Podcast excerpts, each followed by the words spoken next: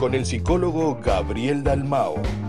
El Diván, un espacio del programa donde charlar los distintos temas de la vida más allá de la locura. El Diván, con Gabriel Dalmao en Noches de Radio, por fmbuenosaires.net. Porque de poetas y locos, todos tenemos un poco.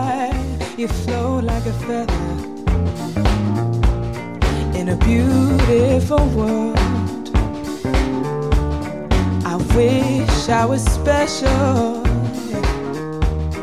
You're so very special. Oh. Bueno, muy bien, y le damos las muy buenas noches, la bienvenida al querido Gabriel Dalmao, que está del otro lado del celular, para atendernos, para entrar en su diván, donde ya nos aflojamos, como decimos siempre, la corbata, nos quitamos los zapatos como si fueran los del presidente que estuvimos hablando allí en el ojo de la radio, nos ponemos cómodos y vamos a charlar con don Gabriel. ¿Cómo anda don Gabriel? Muy buenas noches, bienvenido. Buenas noches, Gustavo, ¿cómo estás tú? Bienvenido también. Muy bien. Este, bueno, es un saludo para la audiencia, siempre bienvenida a la audiencia, siempre bien recibida. Este, y bueno, acá estamos pronto para otra charla. Muy bien, me parece muy bien. Y viste que la Rocola no para, desde que arranca no hay un minuto de descanso para dejar de disfrutar. Cada uno en su columna, en su temática, pero dando muy buen material, muy buenos contenidos que nos hace eh, inspirarnos para el programa que viene. Pero también eh, quedó un programa atrás donde la audiencia empezaba a preguntarnos cosas eh, acerca de justamente cuándo deberíamos de recurrir a consultar un psicólogo, ¿no? Eh, yo, si te parece bien, te voy a, Vamos a empezar toda esta charla con la última pregunta de, un oyente del programa pasado. ¿Te parece bien? Dale, dale, dale. Bueno, mira, este oyente lo que preguntaba era lo siguiente. Eh, decía que le daba la sensación de que debería haber consultado a un psicólogo por todo lo que vos venías diciendo hacía muchos años. Eh, él como que se arrepentía no haberlo hecho antes y, cómo podía solucionar ese tema, ¿no? ¿Cómo, cómo se da cuenta? Eh, esa es un poquito la inquietud que nos transmitía este oyente. Bueno, sí, en realidad, en realidad no es, no es poco frecuente que pasen muchos años y que la gente no consulte, ¿no? La gente se acostumbra a vivir con sus problemas y lidia con eso a, como puede, ¿no? como puede lo va llevando, ¿no? Entonces, este, es importante saber que con la, con la consulta podemos eh, manejar las cosas de otra manera, con mucho menos sufrimiento, con mucho menos angustia. Eh, el, psicólogo está para apoyarnos, entonces vamos a tener una ayuda que, especial para nosotros. Entonces, vamos a sentir que tenemos un momento para nosotros, para nosotros hablar, expresarnos en lo que sentimos, en lo que precisamos hablar, ¿no? Sí, acercando un poquito al, celular porque se me poquito al celular. ahora sí, correcto, Gabriel, gracias. Ahí está. Sí, y justamente vos sabés que decía la audiencia, eh, otra de las preguntas ya te voy trasladando porque están en el entorno, ¿no? Decía, ¿podemos detectar algunas señales en nosotros que nos indiquen una, de esas consultas? Es decir, ¿cuándo se da cuenta la gente de eso, ¿no? Que dice, bueno, está, es necesario. Porque como decía, a veces se acostumbra a vivir con los problemas y los patea y los tira para adelante, pero ¿cómo, cómo detecta cuando ya no puede? Y bueno, la señal es el sufrimiento, ¿no? La señal es el sufrimiento, la angustia, el sufrimiento que tenemos cuando, cuando enfrentamos alguna situación, ¿no? Claro. Eso es la, es la señal que, que tenemos que prestar atención. No hay por qué sufrir. Cuando, o, el, no hay no hay por qué sufrir, bueno, el sufrimiento es parte de la vida, pero no hay por qué hacerlo excesivo, ¿no? No tiene por qué ser demasiado, no tiene que ser más, de lo necesario, ¿no? Este, pero, pero bueno, eh, me, me, quedé, me quedé en lo que estaba diciendo. No, no, no, tranquilo. Este, Era poder detectar cuándo, a pesar de que a veces ¿cuándo? Nos Ahí está, ¿cuándo? Cuando debemos ir ya, eh, hasta acá, voy a consultar. Bueno, en general nosotros vamos a ver que hay, hay problemas con los que no podemos, con los que no podemos, con los que nos enfrentamos a problemas y nos volvemos a enfrentar, y nos volvemos a enfrentar y nos volvemos a enfrentar y no podemos con eso, ¿no? Entonces tenemos que buscar soluciones o caminos más profundos para eso, ¿no? Y uno de los caminos más profundos es la terapia, ¿no? Eh, cuando nos enfrentamos a una situación que no la resolvemos y nos volvemos a enfrentar y no la volvemos a resolver y nos volvemos a enfrentar y no la volvemos a resolver, entonces decimos, bueno, vamos a tomar el toro por las guampas, a ver qué está pasando acá. Si no, no, lo enfrentamos nunca. Acá? Si no, de repente lo queremos enfrentar, pero no podemos, ¿no? De repente lo queremos enfrentar, pero no podemos, no, no sabemos cómo, no sabemos cómo hacerlo. Entiendo. Este, y, bueno, y a veces pueden ser situaciones puntuales de pérdidas, abandonos, o pueden ser eh, crisis que tenemos por separaciones, eh, duelos. Que era un poquito lo que hablamos en el, programa anterior, ¿te acordás que habíamos más o menos ido por ese lado en cuanto a, a, iba a poderlo detectar? Mirá, te adelanto otra de, de las preguntas como para picarlo un poquito más. Problemas de estrés y ansiedad permanentes, es decir, no que algo te estrese, no puntual, sino que permanente te sentís estresado, ¿no? ¿Son justificados como normales para la vida que llevamos? Eh, o dice, o a ver, o se puede superar. Bueno, eso es un riesgo considerar, considerar dentro de patologías colectivas aceptadas como el estrés, eh, considerar que tenemos que vivir con estrés, ¿no? Que tenemos que vivir con estrés. De repente tenemos estrés en el trabajo, tenemos estrés en situaciones estresantes, pero también podemos tener situaciones estresantes en la familia, ¿no? Podemos tener situaciones de en todos los ámbitos podemos ser situaciones estresantes. Pero pero bueno, digo, no tenemos que vivir con el estrés. Es un error pensar que tenemos que vivir con el estrés. Es más, no lo vamos a resistir. Va a llegar un momento que vamos a explotar. Ahí el daño. Y nos va a venir un problema fisiológico, un problema somático, ¿no? Este, vamos a, nos va a venir una úlcera, nos va a venir una gastritis, nos va a venir algo así, ¿no? Claro, el cuerpo va a protestar. Claro, el cuerpo va a protestar, el cuerpo va a protestar y va, y va, va a reventar por el cuerpo de alguna, de alguna manera, ¿no? Exacto. Entonces, este, o, incapacidad en las relaciones, o tener, relaciones que no, ah, ah, ahí viene otra pregunta. Sí, justamente eso que mencionaste e, era otra de las preguntas. No, todavía no me lo conteste porque la tengo ahí, pero viene una anterior. Problemas de sueño, una preocupación excesiva, esperando, dice, el principal desenlace de las cosas es causa de tratamiento. Se ve que esta persona está mm, como que permanentemente preocupada, ¿no? Eh, yo un poco ah. reservo la, identidad porque digo, yo qué sé, no tiene sentido la, preocupación y no, no el nombre, ¿no? No, no, no, está bien, está bien, está bien. Este, problemas de sueño, sí, problemas de sueño, en realidad los problemas de sueño son muy buenos tratarlos con medicación, ¿no? El problema de sueño, eh, recurrir a una pastilla que nos ayuda a dormir, por lo menos hasta que podamos conciliar el sueño y después de empezar a dejarla, ¿no? pero hasta que podamos conciliar el sueño, recurrir a una medicación es, es, muy aconsejable, ¿no? Porque dormir hay que dormir, hay que descansar, hay que descansar, el cuerpo tiene que descansar, tiene que descansar. solo fíjate que dos noches no descansas bien y ya el organismo se resiente. la segunda noche que el organismo no, descansa bien, el, cuerpo se resiente, el organismo psicológico se resiente y, algo empieza a pasar. Y cuesta mucho recuperar, ¿no, Gabriel? después. Cuesta mucho recuperar, sí, cuesta mucho recuperar, sí, pero hay gente que se acostumbra a no dormir así, de estar eh, semanas y meses mm. y, sin dormir, ¿no? O dormir, durmiéndose a cualquier hora. Claro. Claro, durmiéndose eh, muy tarde, cosas así, ¿no? Y, no es necesario pasar por eso, ¿no? A veces recurrir a una medicación este, es bueno, ¿no? Entonces, eso nos da, nos da una ayuda para, para empezar a conciliar el sueño y después que lo conciliamos nos acostumbramos y ahí podemos dejar la medicación y Bien. Mira, te voy a contar, a leer la pregunta de lo que vos venías casi haciendo referencia. Dice, la falta de deseo sexual y mal relacionamiento con los demás, ¿es solo maneras de temperamento de cada uno o, o puede llegar eso a modificarse? Dice, y vivir mejor. Esa es la pregunta. No, no son maneras de, ser de, cada uno, ¿no? Son, son problemas en realidad que tenemos, ¿no?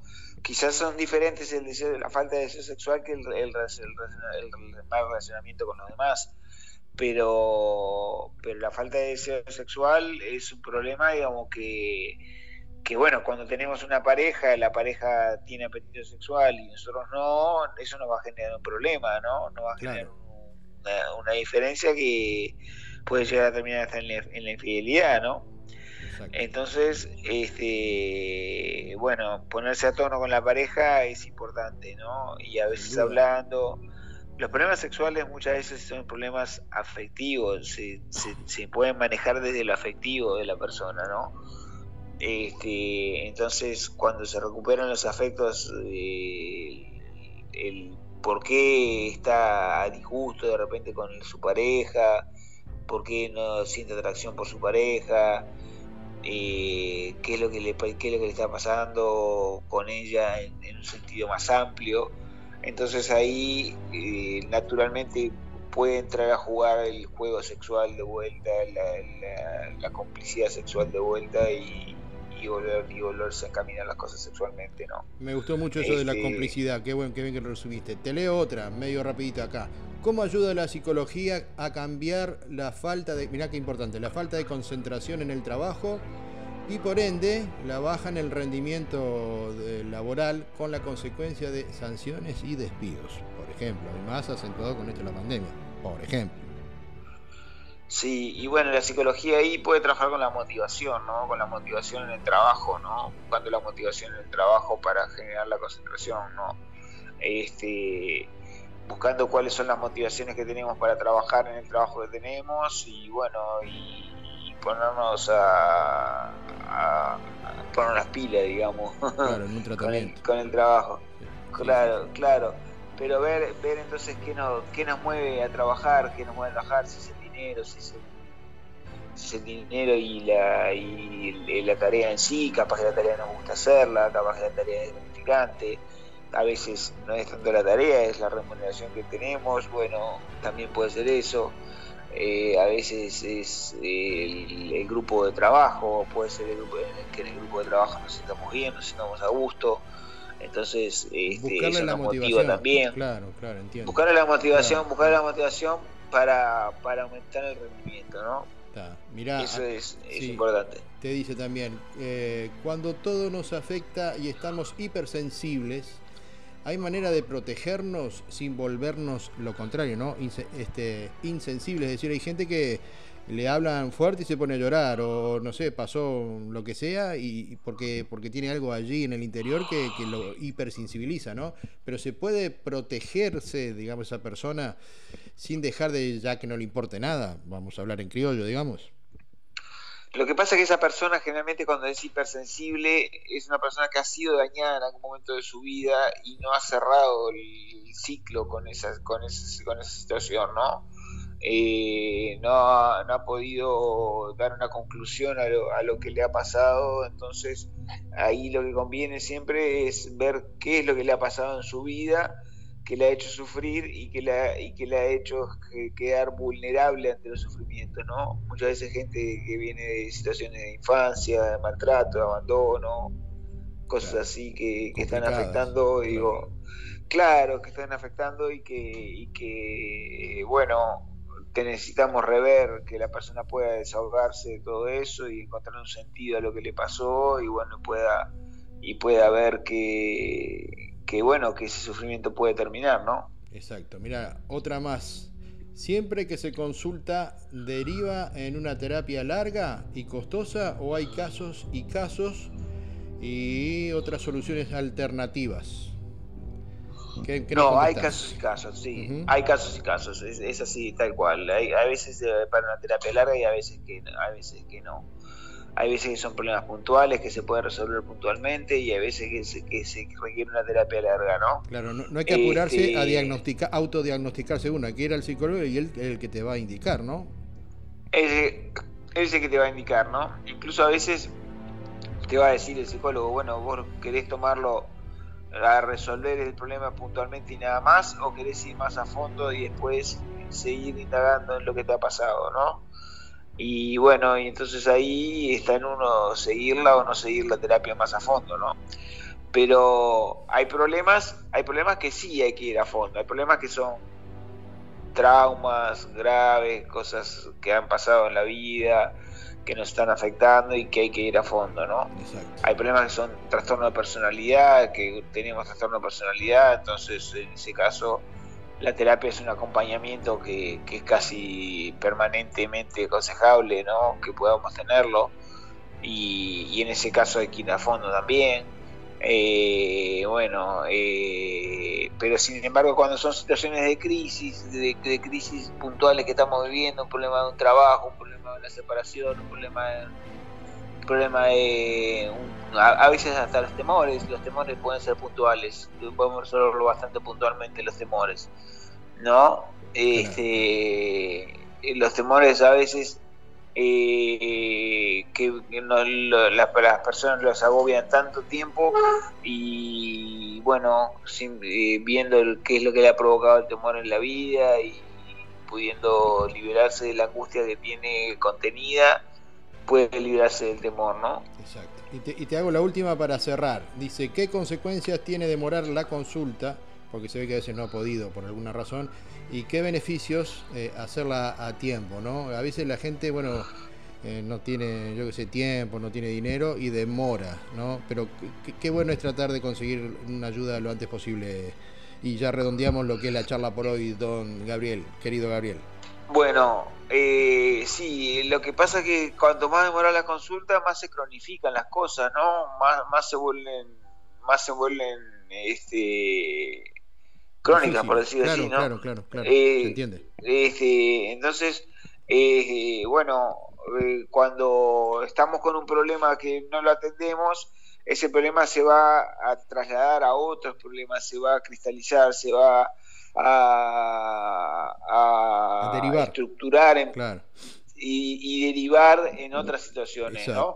Y a veces se desplazan los problemas, se desplazan de una cosa a la otra, de un objeto a lo otro, y se generan situaciones que después no las podemos manejar. Claro, se va no las podemos manejar porque se va de las manos, claro, se va de las manos. Uno, uno, uno empieza por un lado y cuando quiere acordar termina por otro y sí, sí, que no ni pensaba capaz pero bueno está que ni pensaba capaz la, ira. derivando en una cosa se me ocurre no la, ira explosiva esa que hace un, huracán y después dice pa lo que hice y fue derivado de capaz de otra cosa la ira explosiva no bueno, cuando de repente hay un enojo hay un enojo porque bueno hay una frustración de algo importante en su vida que se ha frustrado y está mm. enojado todo viene y esa persona viendo claro y si, y si no resuelve la frustración que tiene, eh, empieza a pelear con todo el mundo. empieza a pelear con todo el mundo y se, y se hace el hábito de pelear y después que tiene el hábito de pelear, lo traslada a todo el mundo y después dice yo soy así y, punto, y yo soy así, a mí no me van a, no me van a cambiar, me tienen que, me tienen que así. Y bueno, yo... Después la pareja no, lo, no soporta más, los hijos no lo pueden ni ver. Todo un lío, todo un lío. Y es un desastre, es un desastre. Yo, yo, no es que me quiera pelear con vos, pero se, se terminó el tiempo, ¿viste? Se terminó el tiempo, bueno. Pobre Gabriel, soy un peleador raro. Me va a venir la ira, me va a venir la ira. No, no, contenete. Yo tengo un buen psicólogo para recomendarte si, ves que no lo manejas ahí. ¿Está? Gracias. Gracias, Gaby, querido, por tu, por tu buena onda para, para evacuar todas estas preguntas. Mirá que parecen preguntas al pasar, pero son, son producto de, de, de, circunstancias reales, ¿no? Así que un gran abrazo. Decime rapidito tu, tu celular y ya redondeamos con eso, ¿sí? 095-597-975. Muy bien, allí los va a atender entonces el psicólogo Gabriel Damao, psicólogo también de Noches de Radio, en su columna El Diván. Un gran abrazo, querido Gabriel. Nos escuchamos el miércoles que viene. Gracias por estar. Saludos. Dios te bendiga. Chau, chau.